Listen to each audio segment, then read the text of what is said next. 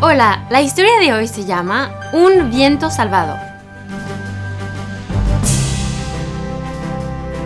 La siguiente historia fue contada por el pastor Eugenio Niati, que vive en Zimbabue, la antigua Rhodesia. Mi padre es un misionero del Ejército de Salvación y era maestro itinerante.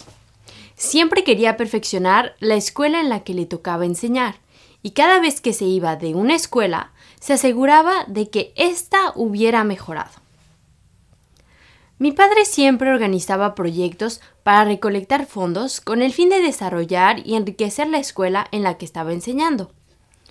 Un día, decidió ir a Bulawayo, en Zimbabue, a casa de uno de sus amigos para solicitarle su ayuda financiera.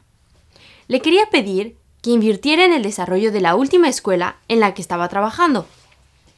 Agarró el autobús y viajó 40 kilómetros. Después caminó hasta la granja de su amigo por caminos muy difíciles de la sabana africana. Sabía que sería un camino de siete horas muy largo. Luego de haber caminado varias horas, comenzó a sentirse cansado. A las 11 de la noche decidió dormir en una cuneta al borde del camino. Por la madrugada se despertó repentinamente porque sintió que algo húmedo y rugoso rozaba sobre su cara. Eran las lenguas de dos perritos que lo empezaban a lamer porque querían jugar con él. En ese momento, el viento empezó a soplar tan fuerte que los perros corrieron para protegerse y luego desaparecieron totalmente.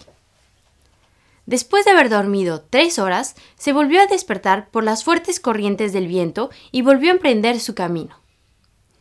Llegó a la granja por la mañana siguiente.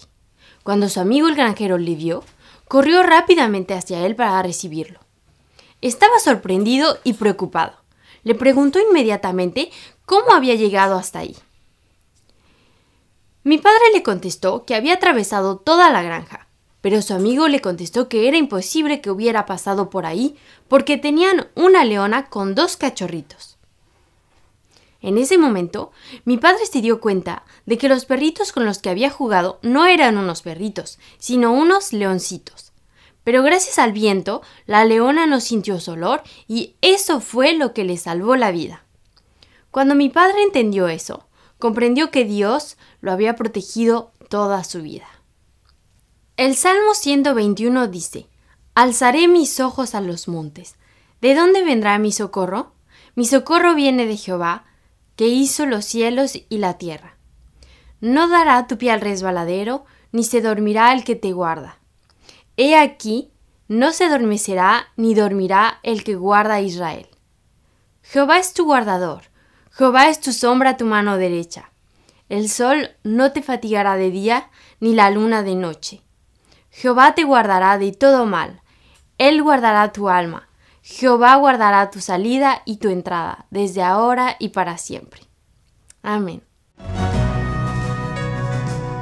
Encuéntranos de nuevo para escuchar una nueva historia en www.365historias.es.